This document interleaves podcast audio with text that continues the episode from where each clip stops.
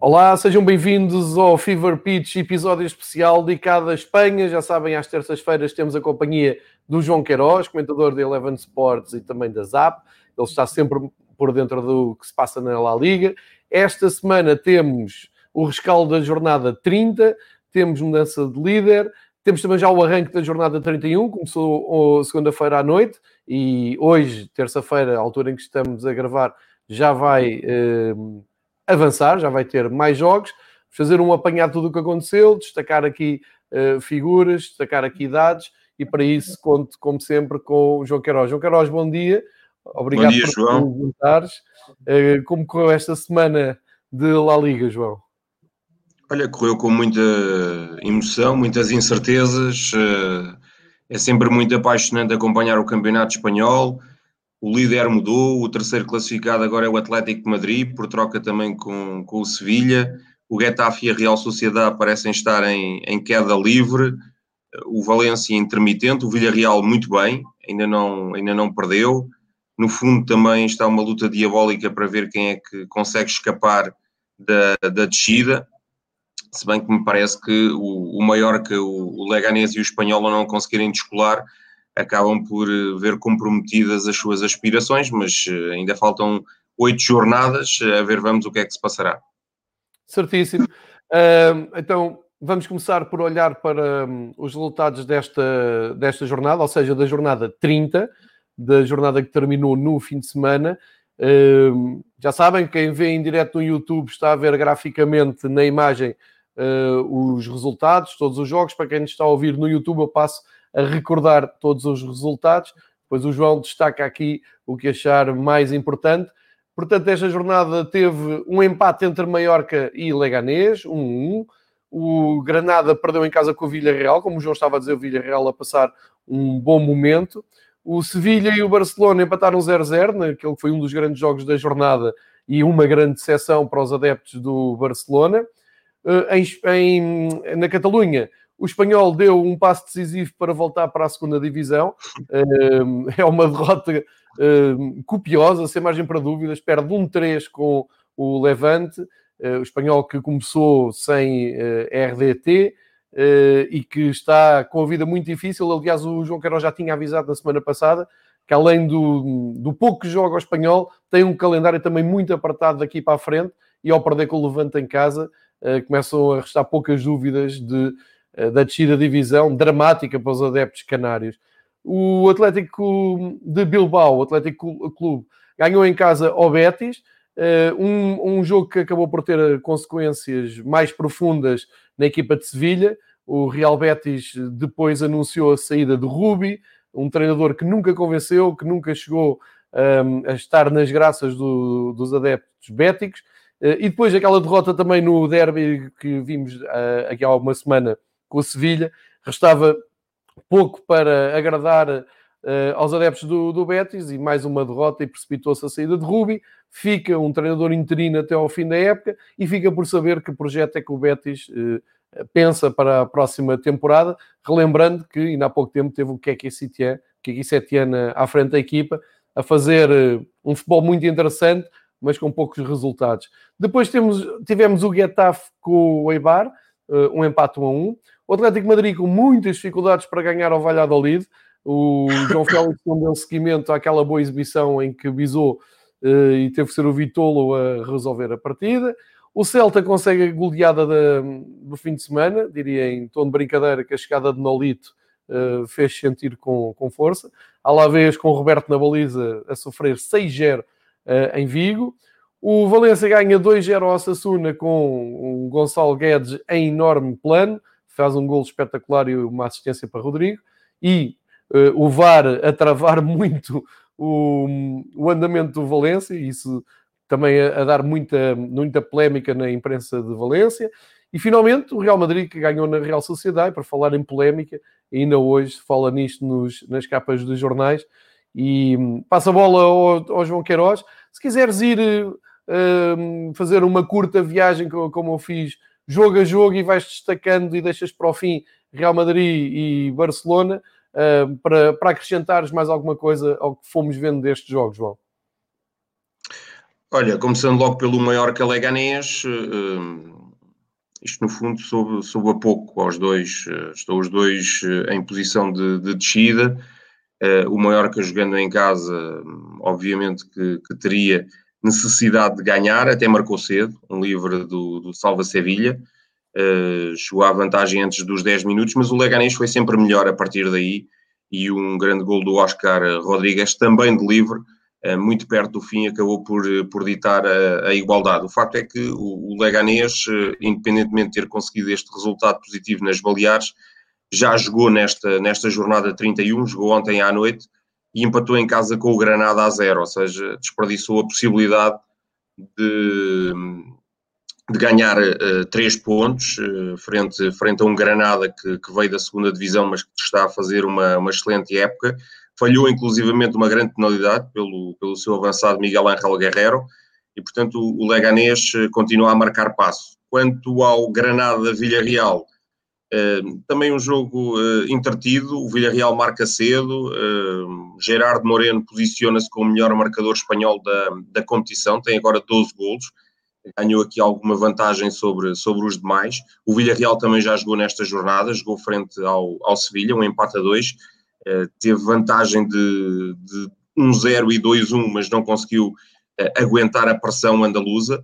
Eh, até me parece que, que é lisonjeiro esse empate para o Villarreal, uma vez que hum, o, Sérgio Asenro faz duas defesas absolutamente fantásticas e, portanto, há dois jogos da, da jornada 31 que já, se, que já se realizaram e também aflorar aqui um bocadinho o que é que se passou na noite, na noite de ontem, na tarde, noite, na noite de ontem.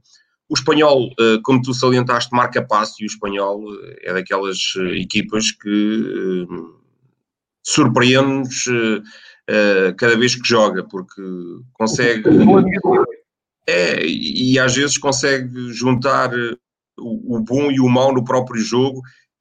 tem excelentes executantes do meio campo para a frente, mas aquela defesa é, é absolutamente um desastre o Levante não tem muitos pontos fora de casa, só tinha 10 pontos conquistados fora de casa, mas foi com, com relativa facilidade que foi ganhar ao Cornelá. Aliás, diria que o resultado acaba por nem expressar o que se passou, uma vez que o Levante marcou 3, podia perfeitamente ter marcado 4, 5, enfim, uma, uma exibição decepcionante deste, deste espanhol. O Atlético Betis é um jogo um bocadinho uh, atípico, é, é, um clássico do futebol espanhol. Uh, o Betis uh, não jogou mal, à semelhança do que, do que sucedeu em toda a era Rubi, mas falhou um penalti, falhou muitas oportunidades, cometeu erros defensivos e o Atlético acaba por ganhar e, e, e afirmar-se como um sério candidato a uma vaga europeia. por falar em vagas europeias, o, o Getafe ainda não ganhou desde a retoma, mais do que não ganhar as suas exibições deixam muito a, a desejar. Um, quanto ao, ao Eibar, uh, acaba por, por conseguir um ponto precioso. O Eibar também ainda não ganhou. Uh, de qualquer das formas, é um ponto sempre importante, um ponto fora de casa, e até podia ter ganho o jogo. Há ali uma decisão controversa na, na fase final, um gol anulado aos Bascos, poderia ter resultado no 2-1 um gol anulado muito à pele. O VAR aqui a, a funcionar com, com alguns. Semana difícil no VAR. É, um fim de semana difícil no, no VAR. Uh, sucedeu o mesmo no, no Valencia Osasuna, como tu disseste, e também no, no Real Sociedade uh, Real Madrid. O Atlético. O Atlético foi igual ao Atlético de Diego Pablo Simeone. Ganhou por um zero, uh, com o Black em grande no início do jogo. O João Félix parece-me que esteve bem. Uh, saiu ao minuto 64, mas era claramente o elemento que estava a, a, desequilibrar no ataque do Atlético Madrid.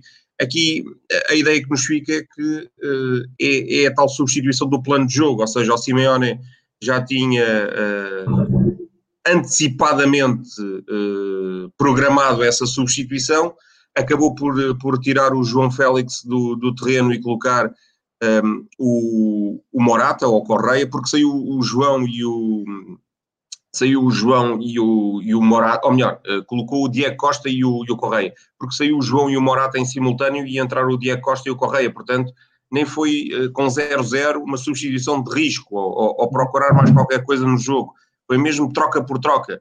E, e às vezes, uh, a mim o que me faz um bocadinho de espécie é estes treinadores fazerem estas substituições programadas e nem sequer analisarem o que é que está a ser o jogo e o que é que está a ser a exibição dos, dos jogadores no, dentro das quatro linhas. Uh, é que descaracteriza-se um bocadinho o futebol. O futebol perde um bocadinho uh, aquela. Olá. é um treinador. É um treinador a tentar mecanizar o jogo, não é? Claro, e, e, e ainda, bem, ainda bem que. E tu já tens uma ideia pré-concebida e vais claro. avançar tua ideia. Eu, eu concordo com essa, com essa ideia. Sim. E ainda bem, João, que falas nisso, porque é assim, qualquer dia não precisamos de treinadores, metemos um, um computador no banco e ele, pronto, já tem aquilo ali programado, faz a substituição e a coisa uh, dá-se, não é? Uh, pronto, o Atlético lá acaba por ganhar por um zero, uh, um erro coletivo da defensiva do Valladolid a permitir ao Vítolo marcar três pontos, Atlético no, no terceiro lugar. Vamos ver o que é que, o que, é que acabará por, por resultar nas próximas jornadas. O Atlético vai ter uma deslocação dificílima ao terreno do Levante nesta ronda. Vamos ver se confirma o terceiro lugar ou se, ou se não volta a cair uh, por, por ali abaixo. O, o Celta impôs, e impôs de uma maneira bem vincada. É verdade que beneficiou de uma expulsão no Alavés, mas quando o, o jogador do Alavés foi expulso, já o Celta ganhava por 2-0, convém salientar esse, esse, fato, esse aspecto. Grande exibição de aspas, grande exibição de Rafinha. O, o Nolito entrou uh, e marcou um penalti, uh, e portanto uh, acho que foi. Chegar, tinha acabado de chegar da Sevilha. Exatamente, porque no futebol espanhol são permitidas, lá está, um, transferências a meio da temporada, desde pontuais e só entre clubes uh, da, da, mesma liga. Um, o, o, Roberto foi, foi claramente impotente, apesar da boa exibição, para travar os seis gols e, portanto, foram seis, poderiam ter sido dez. O Celta uh, acabou por, por ganhar uh, aqui algum alento. O um Valência Osasuna. Só para salientar que Rafinha fez um bis, né? ele que Sim. até andava a do Celta e afinal agora até se está a, a, ganhar ali um papel dominante. Sim, e ele, e ele a Liga no, no, seu, no seu programa habitual de resumos considerou inclusivamente o Rafinha o homem da jornada, portanto uh, um, uma grande exibição do irmão de, de Tiago Alcântara e filho de, de Mazinho. O Valência uh, Osasuna uh, é um jogo em que Guedes expressa todo o seu, o seu talento e é importantíssimo para esta vitória do, do Valência. Grande gol de, de Guedes, grande assistência para, para Rodrigo, um Osasuna que foi sempre muito débil, o VAR a, eh, a ser protagonista, até porque anulou um gol ao Valência quando ainda estava 0-0, eh, e portanto é, é, o Valência a encarrilar. Eh, o Valência sempre foi forte em casa, o problema do Valência tem sido fora. Uh, com esta nuance de não haver público nas, nas bancadas, vamos lá ver se, se o Valência consegue ser mais, mais constante, sobretudo frente uh, a adversários mais, mais acessíveis, mais, uh, mais modestos. Vamos ver o que é que o, que é que o Valência poderá fazer, até porque nesta jornada vai ter uma deslocação a Ipurua, ao País Basco, para, para jogar frente ao Eibar.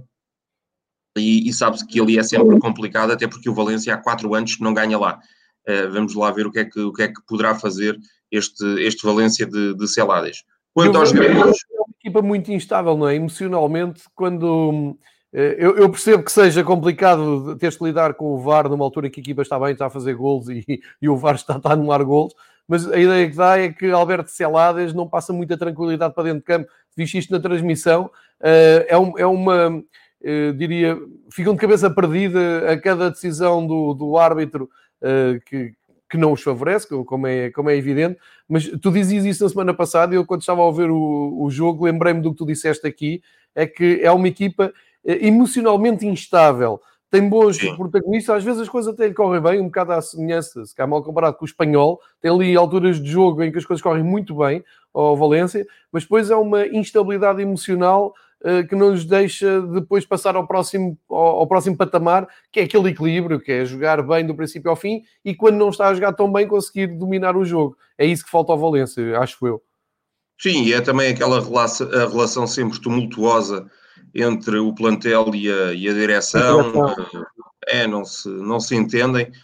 vamos lá ver o que é que, o que, é que sucederá a este, a este Valência. Tem, tem oito jornadas para, para ainda entrar nos trilhos e, e, chegar a um lugar europeu. Vamos lá ver se consegue desalojar um, de, um dos que está uh, acima de si na classificação, porque todos os que estão acima do Valência estão, uh, neste momento, em lugares que dão acesso às competições europeias. O Valência é, é, é o primeiro uh, na, na, na, classificação, porque é o oitavo, que não tem acesso às competições europeias. Quanto aos grandes, Sevilha-Barcelona, uma desilusão, um jogo equilibrado Verdade. que poderia ter caído para qualquer dos lados. o 0-0 acho que acaba por refletir o que se passou. Uh, o Barcelona tem, tem dois livros de Messi, uh, um salvo em cima da, da linha de baliza pelo, pelo Condé. Uma estratégia engraçada do Lopetegui, não foi? Com, a pôr um jogador em cima da linha para... Sim, sim, sim. Fez praticamente quatro barreiras. Fez a barreira, fez um jogador que... Ou colocou um jogador deitado atrás da barreira, tinha um guarda-redes, tinha um jogador em cima da, da linha de gol, portanto, estava lá tudo para evitar que o Messi marcasse. Uh, o Messi, que no final da primeira parte escapou uma expulsão, uh, ou pelo menos a um amarelo, uh, por empurrão ao, ao Diego Carlos. Na segunda parte, as melhores oportunidades foram do Sevilha, claramente. O, o, Barcelona apareceu perto do fim com o Luís Soares ter uma, uma, grande ocasião. O Soares, que, que foi titular e, e, desse ponto de vista, saúde o regresso do, do, Uruguai. Qualquer das formas, o Barcelona perdeu, perdeu o, o primeiro lugar e, tudo isto envolto em muita polémica, até porque o Piquet, uh, mesmo desconhecendo o que é que o Real Madrid poderia fazer em San Sebastián, uh, parece que já previa. Uh, o Real Madrid foi, foi acusado de ter sido beneficiado pelo vídeo-árbitro no jogo da, da ronda anterior diante do Valência, quando o resultado estava em 0-0, foi anulado um golo a Rodrigo por pertence fora de jogo de Maxi Gomes, que não tem interferência na, na jogada, e portanto o Piquet veio a público uh, e fazendo uh, uso, lá está, da, da, tal propaganda, daquela máquina que são os jornais desportivos da Catalunha para dizer entreguem já o título ao Real Madrid, se é Sim. esse o vosso desejo. O problema foi o que, o que estaria para, para suceder uh, em seguida. foi, vá lá, um chorrilho de, de situações que acabaram por redundar em muita polémica. Primeira parte equilibrada, eh, no Real Sociedade Real Madrid, sobressaiu Vinícius com duas oportunidades, não houve nada mais a destacar, 0-0 com perfeita, uh, lá está, com, sim, e com perfeita naturalidade, porque, porque as duas equipas eh, conseguiram anular-se. Uma boa intensidade de jogo, apesar de não haver uh, muitas oportunidades. Na segunda parte, o jogo começa logo com aquela uh, grande penalidade sobre, sobre Vinícius, uma grande penalidade que suscitou muitas dúvidas e prosseguiu. Uh, prosseguiu com, com, o gol anulado uh, ao, à Real Sociedade, uh, mais um fora de jogo posicional do Miquel Merino, o tal gol de Benzema, que não se percebeu muito bem se foi com, com o braço ou com o ombro que ele, na fase inicial da jogada, acaba por, por dominar a bola, e, e, portanto a Real Sociedade a queixar-se, o Barcelona a queixar-se, os próprios jornais de, de Madrid eh, não conseguiram eh, esconder um bocadinho a, a vergonha de, de, terem conquistado três pontos eh, e terem chegado ao primeiro lugar daquela forma. O que é facto é que o Real Madrid ganhou, ganhou num estádio, ou melhor, num campo difícil, contra um adversário que tinha ido ao Bernabéu a tirar para fora da Copa este, este Real Madrid e que vitória da Real Sociedade naquela noite por 4-3 salientar que o Sérgio Ramos é o defesa do futebol espanhol com o maior número de golos, chegou ao gol número 68, é verdade que marcou de penalti, mas de penalti também contam, e portanto uh, ultrapassou agora Ronald Koeman, tinha 67 golos, é, o, é um extraordinário capitão e é um jogador com, para além de ser, do meu ponto de vista, um, um grande central, uh, às vezes é acusado de excesso de, de agressividade, mas uh, acho que tem uma uma, uma conduta de liderança irrepreensível dentro das, das quatro linhas. Uh, o, o, Sérgio Ramos foi, foi à frente e acabou por concretizar o primeiro do Real Madrid. Real Madrid em primeiro. O problema deste, deste Real Madrid é que tanto pode ganhar em Anueta como agora na, na próxima quarta-feira receber o maior que é empatar. Nunca se sabe. O Real Madrid em casa tem quatro empates. Empatou com o Valladolid, com o Betis, com o Atlético e com o Celta e de todos estes, só o Atlético é que está na primeira metade da tabela, o que, o que, diz bem das dificuldades que, mesmo em casa, e da irregularidade que mesmo em casa este Real Madrid uh, apresenta. É verdade que só tem três derrotas no campeonato, só perdeu em Maiorca, uh, em Valência com o Levante e em Sevilha com o Betis, é desse ponto de vista a equipa mais, mais regular, mas de qualquer das formas, uh, e depois não é só isso. a, a capacidade que o Barcelona tem de se reinventar e as rotinas que tem de, de triunfar, uh, para mim, acabam por, por ser fundamentais nesta fase final do campeonato. O Barcelona tem, tem uma coisa que é absolutamente espantosa, é que uh, ganhou oito dos últimos 11 títulos, uh, consegue nas adversidades, consegue sempre reagir e, e, vamos lá ver, independentemente de, de, ter um calendário mais, mais complicado do que o do Real Madrid, do meu ponto de vista, vamos lá ver se não conseguirá uh, lá, na, na, linha de chegada, uh, apresentar-se novamente em primeiro e sagrar-se uh, novamente campeão espanhol. Olha, eu vi um artigo ontem interessante, curioso, sobre o Kike Setien, que foi recebido em Barcelona pelos românticos, pelos teóricos do futebol, de braços abertos, e finalmente o Setien ia ter um, um projeto à, altura das suas ideias. E ontem li um artigo que até partilhei no Twitter, engraçado a dizer: uh, enganaram-nos, não era isto que estávamos à espera, Kike Setien não está a ser aquilo tudo. Uh, e mostra também que, que às vezes os treinadores, por quem nutrimos simpatia ou de quem gostamos e nos revemos em algumas ideias, nem sempre são os mais adequados para uh, projetos mais ambiciosos, mas isso já sabíamos de trás.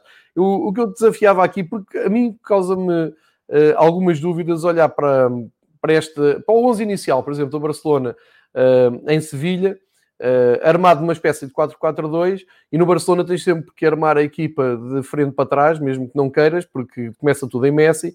Um, e eu olho, olho, para este 11 e vejo o Messi e o Soares, tudo bem, o Soares vindo de lesão, ok, vamos dar-lhe minutos, vamos, eh, ele é um jogador preponderante, como tu disseste e bem, foi das coisas boas que houve nesta, uh, no prolongamento da, da, época.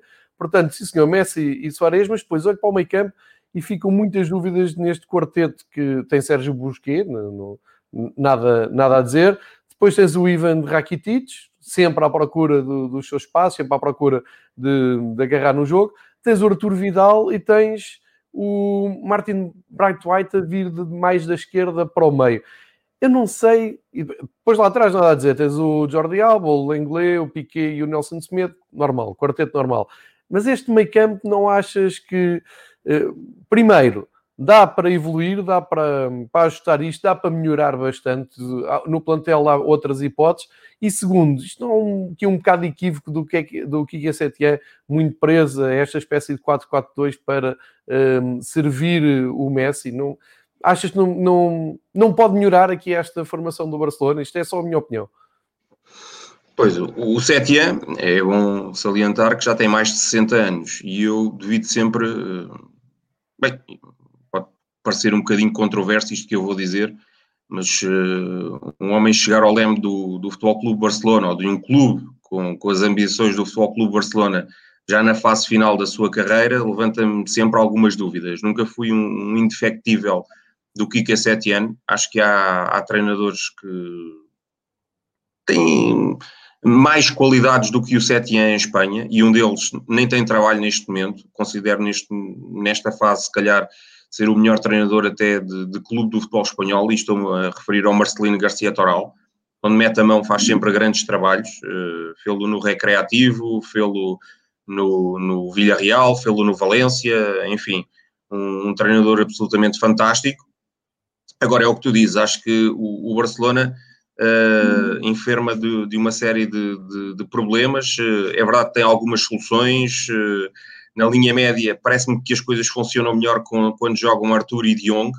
Uh, o, o Rakitic uh, fala-se com, com bastante frequência que poderá estar de saída no final desta, desta temporada. O mesmo sucederá com o Arthur Vidal. Uh, e parece-me que o, o, Barcelona é um bocadinho à semelhança do Real Madrid.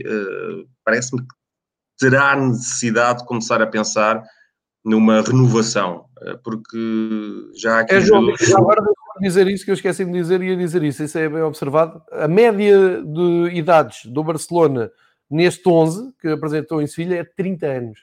Pois, é, repara bem, Busquets 32, Messi 32, 33, Soares 32, 33, Rakitic também já está para lá da casa dos 30, Vidal, o próprio Piquet, enfim, hum, é um Barcelona claramente a necessitar de se reinventar, eh, a ver vamos o que é que, o que, é que sucederá. Eh, é um bocadinho o final daquela, daquela geração que lhe proporcionou muitos títulos, onde, onde jogava o, Puyol, o Xavi, o Iniesta, uh, saíram esses, ficaram outros, mas, mas o Barcelona vai, vai necessitar nos próximos tempos de, de, sangue novo, porque, porque isto não vai durar para sempre, como é, como é evidente. O mesmo sucede no Real Madrid. Uh, Exato. Se reparares, Kroos, 30, 31, 32, Modric um, ehm, também já, já na casa dos 30, Benzema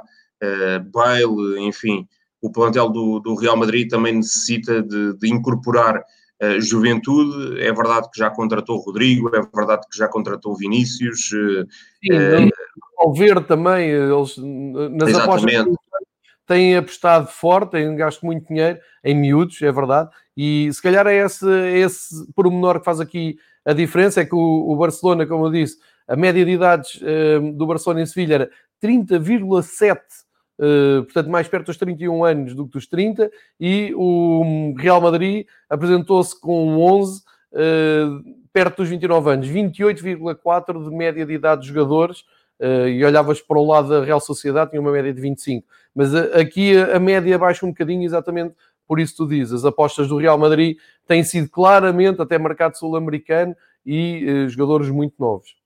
Sim, mas se reparares na defesa também, Marcelo, Sérgio Ramos, portanto, jogadores, pronto, jogadores na casa dos 30 anos. Vamos ver, vamos ver no que é que isto uh, poderá resultar.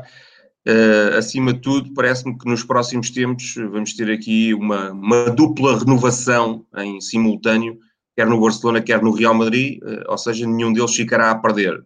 antes disso, o Barcelona aposta muito em, em ganhar a Liga dos Campeões. Vamos ver se será este ano em Lisboa o Real uh, ainda está na competição, mas parte em desvantagem para a segunda mão frente ao City de, de Pep Guardiola. E o Barcelona uh, tem que dar a volta ao Nápoles. Está, uh... Sim, não, mas não, empatou 1 a 1. Empatou 1 a 1.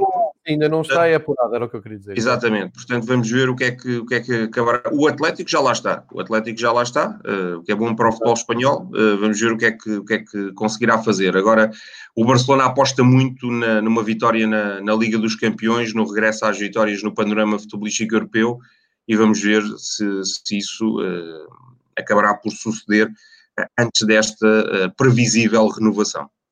Eu olhei a destacar aqui estes números do Benzema, eh, porque o Benzema acabou por ultrapassar o Hugo Sanches como melhor marcador pelo Real Madrid. O Benzema, desde que saiu o Cristiano Ronaldo, desde que saiu daquela sombra gigantesca ehm, que a ordem da, vida nos dá, não é? Quando estás por baixo claro. de uma lenda, o Benzema tem sido realmente o grande jogador do Real Madrid, decisivo, e lá está ele em San Sebastián eh, a marcar e a dar só o jogo chega aos 243 golos uh, e vês aqui os jogadores que ele, entretanto, ultrapassou, como o Puscas e os que ele tem aqui pela frente. Sim, já não vai chegar aos, eh, aos restantes, parece-me. Já não, Sim, já não conseguirá. É o, o Santiano ao próximo, já não conseguirá, parece-me, chegar ao Santiana, Sim. mas eh, até por este quadro que tu apresentas, só grandes jogadores da história do Real Madrid. Para quem não está a ver, deixa-me só dizer, João, para quem está só a ouvir, o Ronaldo no top com 450 golos pelo Real Madrid. Muito engraçado ontem, o, não sei se viste o Mourinho, quando lhe perguntaram se... Sim, sim, marcou 186. Sim, ah, os, os, seus avançados não carburam bem. Bah, Real Madrid, no Real Madrid o Ronaldo só marcou 186, não foi mal. 186 fazem parte destes 450 golos que o Real uh, teve com o Cristiano Ronaldo. Depois o mítico Raul, com 323. Depois o Di, Stef, Di Stefan, 308. O Santillana, com 289. E agora o Benzema com 243 ultrapassa o Puscas, ultrapassa também o Hugo Sanches, que era um jogador fazia as minhas delícias, nem que fosse pelas comemorações com aquela cambalhota mítica e os grandes pontapés. Deixa-me só, deixa só aqui afirmar uma curiosidade, Hugo Sanches, numa das épocas em que representou o Real Madrid, agora não tenho aqui uh, bem presente a época uh, em si, mas uh, é uma questão de, de consultar os dados estatísticos. Houve uma época em que ele se sagrou melhor marcador da, da, competição ao serviço do Real Madrid, marcou 38 golos. 38 golos em, em 38 jogos, portanto, não é por aí de uma média de um gol por por jogo. Agora, aqui o, o, a curiosidade é que sabes como é que esses 38 golos foram todos marcados? Cabeça. Ao primeiro toque. Ao primeiro toque. Ou seja, um jogador conseguir marcar 38 golos no campeonato e nos 38 golos só tocar, na última vez que toca na bola, só tocar uma vez, ou seja, desde que, que lhe é feita a assistência, não dá dois toques na bola, é fantástico.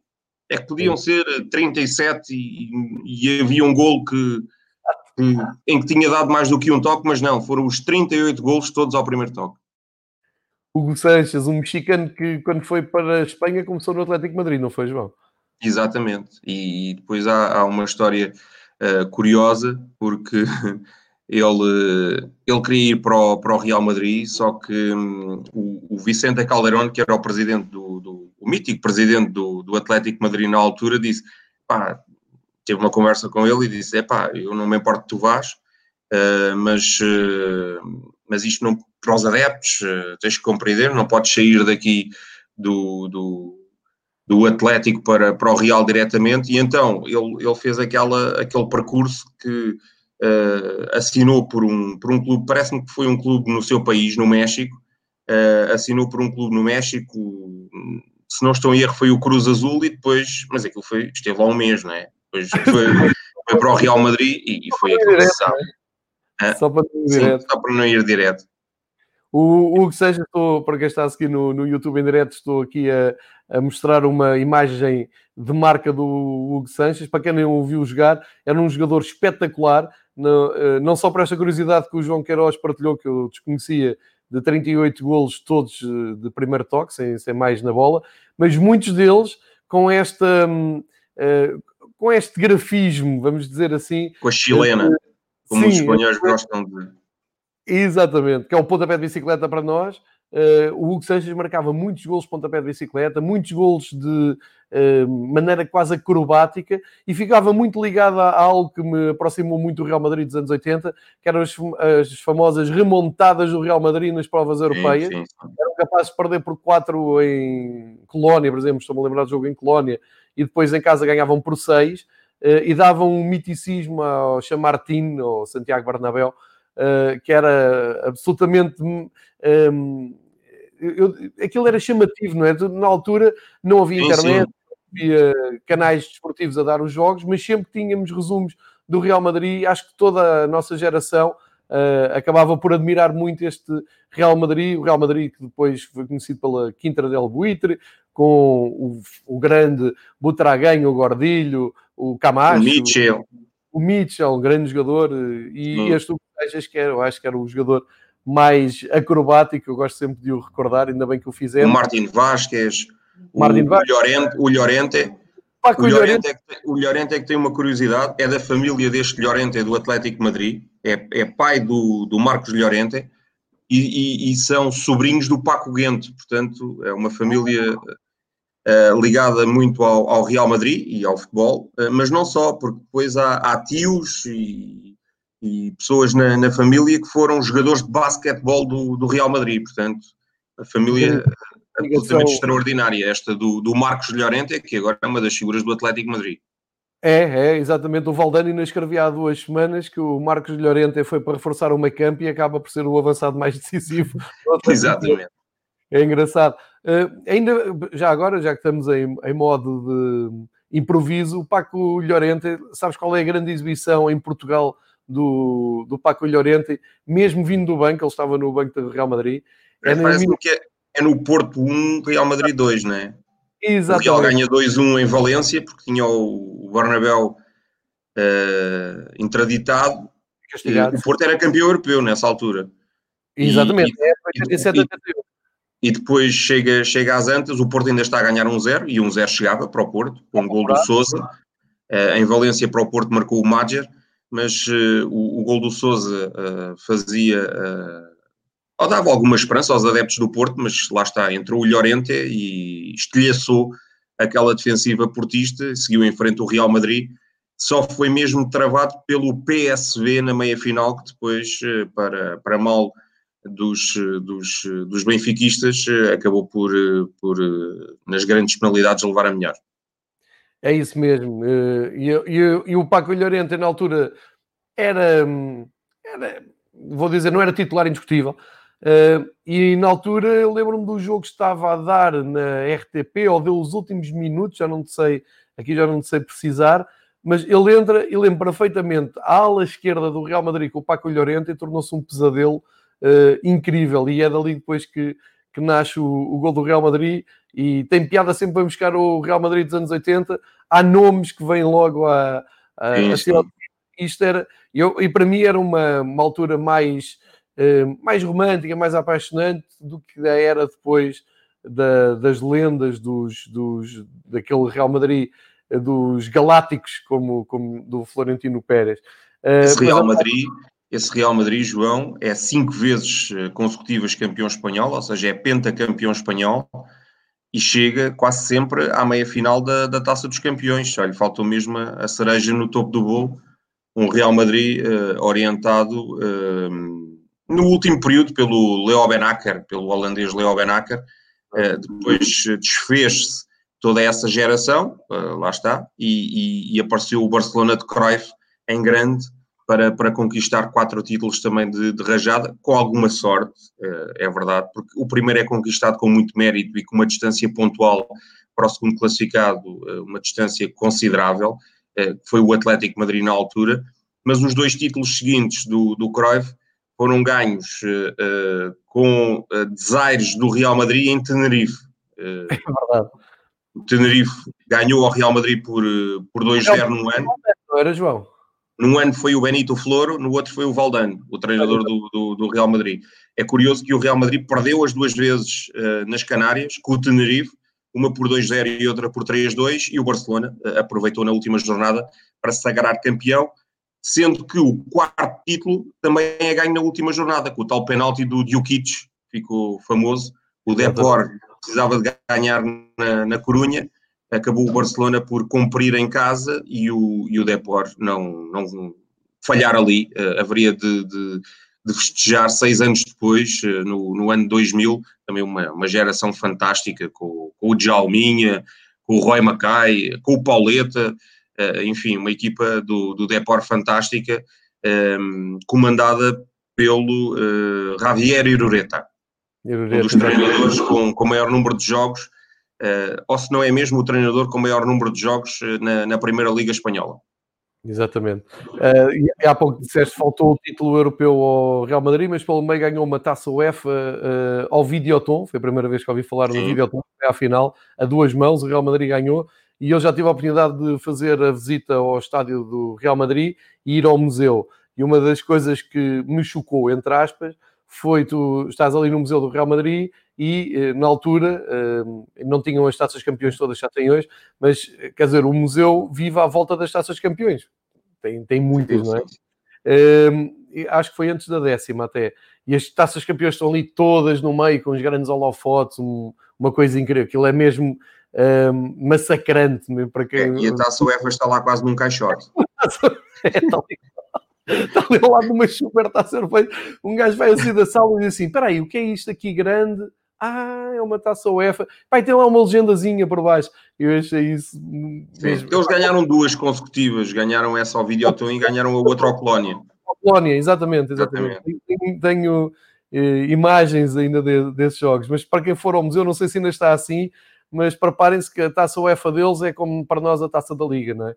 Eh, está lá no, num cantinho. Entretanto, queria também que, uh, dar umas palavras ao Bruno Soriano do e, Villarreal. Calvário, de 3 anos.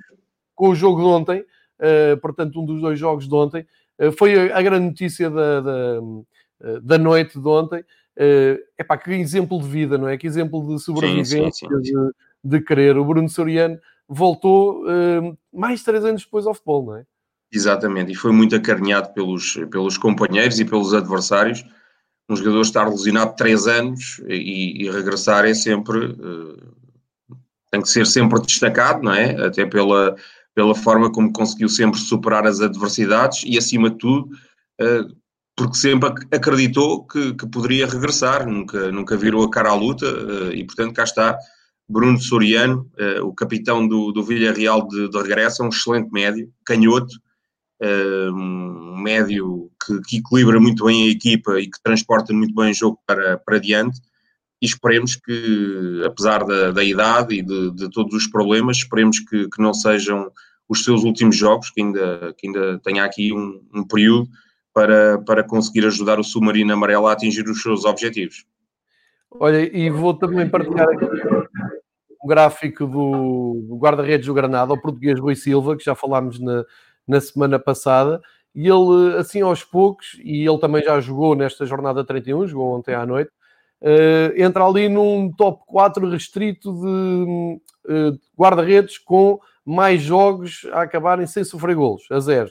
Sim. Temos o lá com 13 jogos uh, de clean sheet, como se diz em Inglaterra.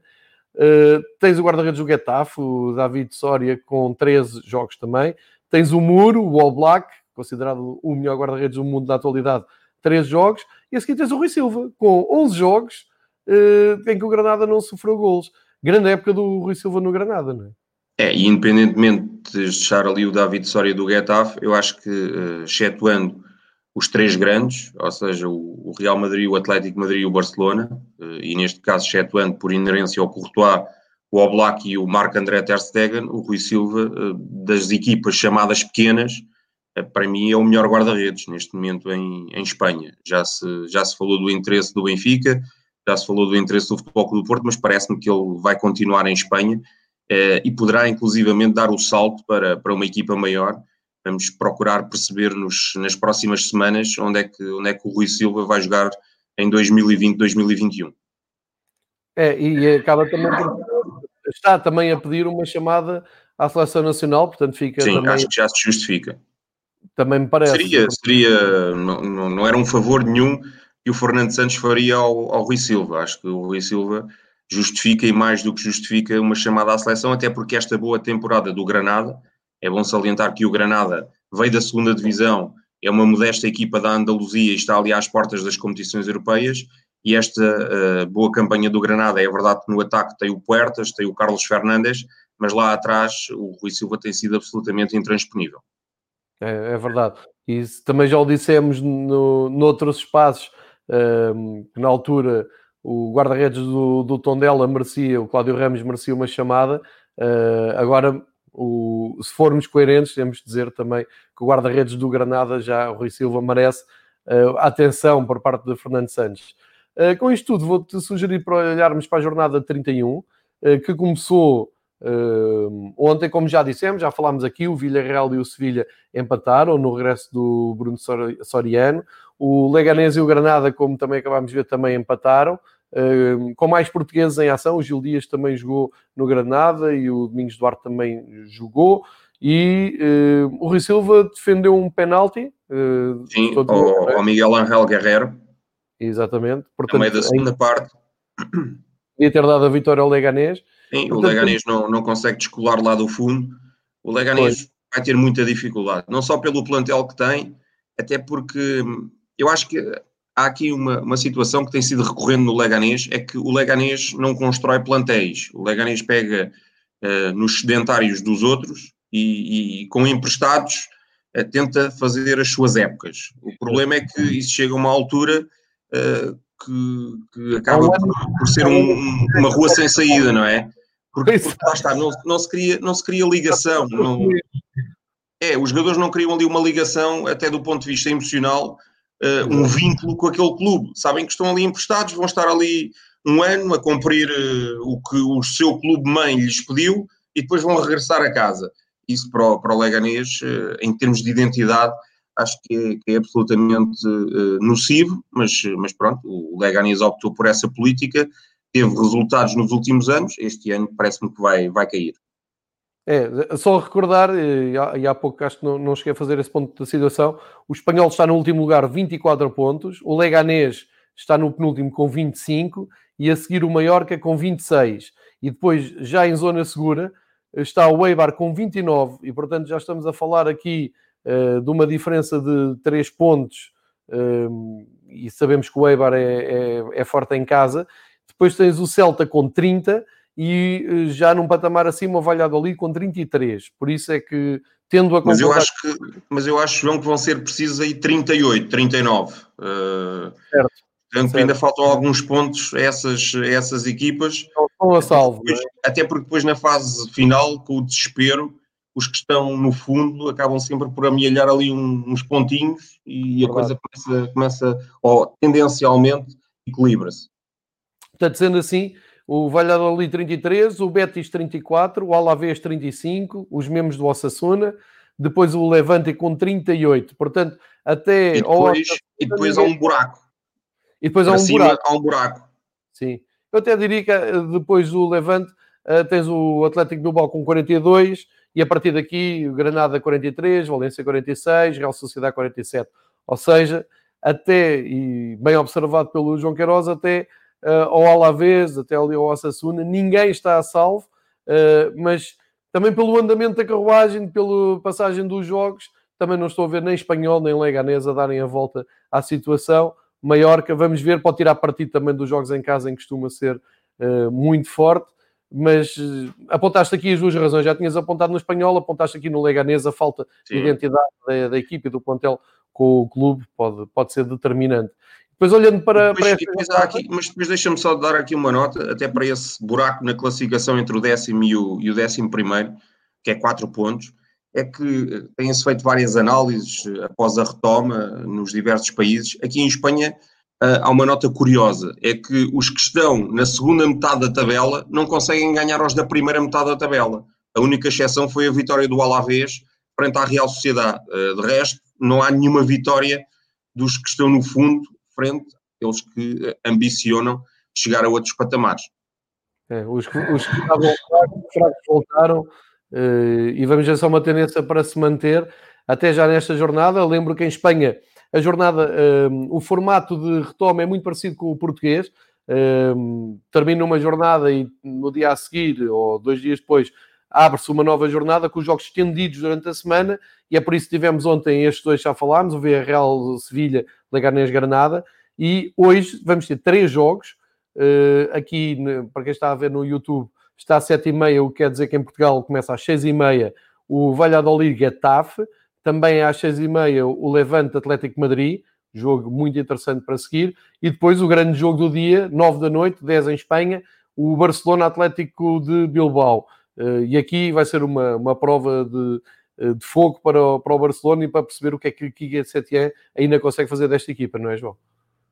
Pois, eh, o Barcelona, depois de não ter conseguido empatar, uh, ganhar em Sevilha, tem aqui outro clássico frente ao Atlético. O Atlético, no seu palmarés, tem mais de duas dezenas de taças, tem oito campeonatos.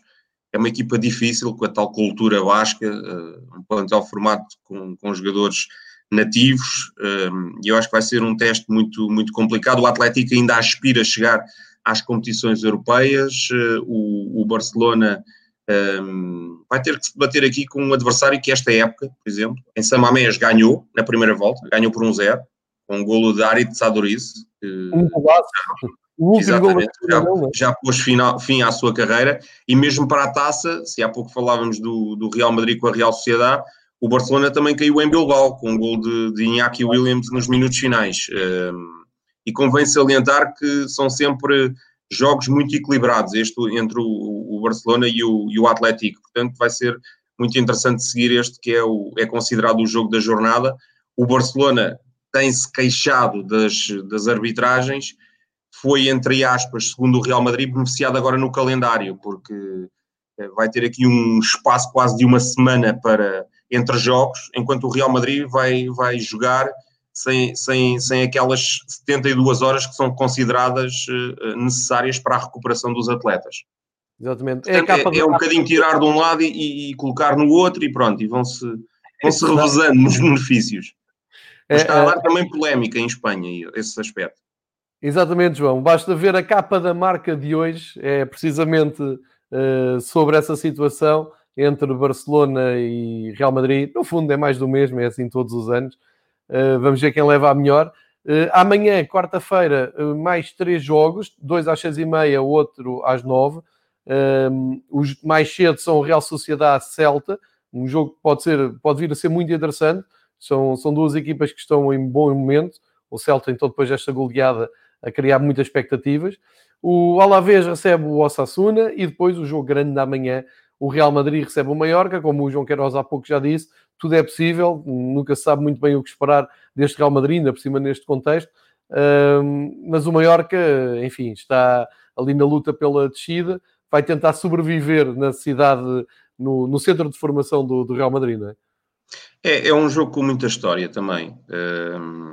No início do século, outro Mallorca que não este, chegou a ir ao Bernabéu ganhar por 5-1, uma coisa absolutamente impensável nos dias de hoje. E há, e há coisa de, de 13 épocas atrás, foi o jogo uh, que, que, encerrou a época. O Real Madrid recebia o Mallorca no, no primeiro lugar uh, e necessitava fazer igual ao Barcelona. O problema para o Real Madrid é que ao intervalo o Mallorca ganhava por 1-0 e o, e o Barcelona estava a ganhar também em Tarragona, ao Ginástic, ou seja, uh, matematicamente era o Barcelona que, que se iria sagrar campeão. Uh, o, o, Real Madrid, na segunda parte, tentou, tentou, tentou, o 1-0 mantinha-se favorável ao, ao Mallorca, era um Real Madrid comandado por Fábio Capello, até que o Capello foi ao banco de suplentes buscar uma cartada que se veio a revelar absolutamente decisiva, colocou em campo José António Reis, Reis bisou, o Real Madrid deu a volta, o Diarra ainda fez o, o 3-1 e confirmou esse título, foi o trigésimo da história para, para o Real Madrid, e, e, isto tudo serve também para recordar esse jogo e recordar um mítico jogador que infortunadamente nos, nos deixou, descansa em paz, o José António Reis, foi o, um dos grandes heróis e teve talvez aí a sua noite mais mágica ao serviço do, dos, dos merengues. É bem lembrado, ele é muito associado ao Sevilha, e, mas teve esse papel preponderante no Real Madrid, uh, ele que faleceu há cerca de um ano, e, mas deixou Sim. a sua marca no 30 título do Real Madrid, como dizes. Para fechar a jornada, uh, na quinta-feira temos o Eibar Valência, vamos ver se o Valência dá seguimento à, à vitória, à boa vitória que teve este fim de semana e ao bom momento do Rodrigo e do Gonçalo Guedes. Uh, é um terreno sempre muito difícil, sem público pode ser um pouco menos difícil. E a fechar, dois clubes desgraçados desta temporada, o Betis e o Espanhol, estão a ver qual é que consegue fazer pior. Uh, de qualquer maneira, vamos ver como é que funciona a mudança de técnico no Betis e se o Espanhol ainda tem forças para reagir ou se vai só começar a sua despedida da, da Liga Espanhola. Eu propunha agora olharmos para a segunda divisão.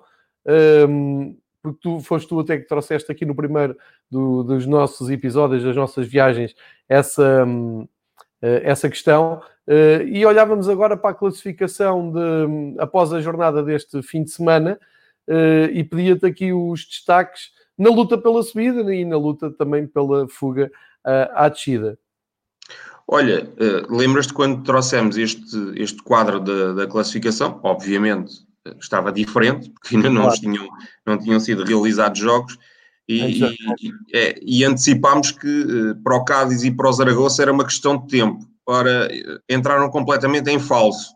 É verdade. É, o que é facto é que o Almeria e o, e o Huesca, principalmente estes dois, começam a ameaçar, sobretudo o Zaragoza, que não consegue ganhar em casa. Perdeu os dois jogos que fez em casa, uh, não consegue uh, dar, dar a volta. O, o Cádiz lá vai pontuando, eh, com, com muita dificuldade, mas lá vai conseguindo pontuar. Uh, fez, realizou inclusivamente um jogo aqui uh, a meio da semana em, uh, frente ao Numância, que é um dos últimos, e mesmo reduzido a 10 elementos, lá conseguiu ganhar no último minuto, mas muitas dificuldades para estas duas equipas e parece-me que a luta está absolutamente acesa também pela presença no, no play-off. Eu diria que ali até ao, ao Las Palmas, uh, lá, se calhar incluindo aqui também o, o, o, Tenerife, ainda poderão lá chegar. Não há aqui uma diferença muito grande para, para o Girona, que é, que é sexto.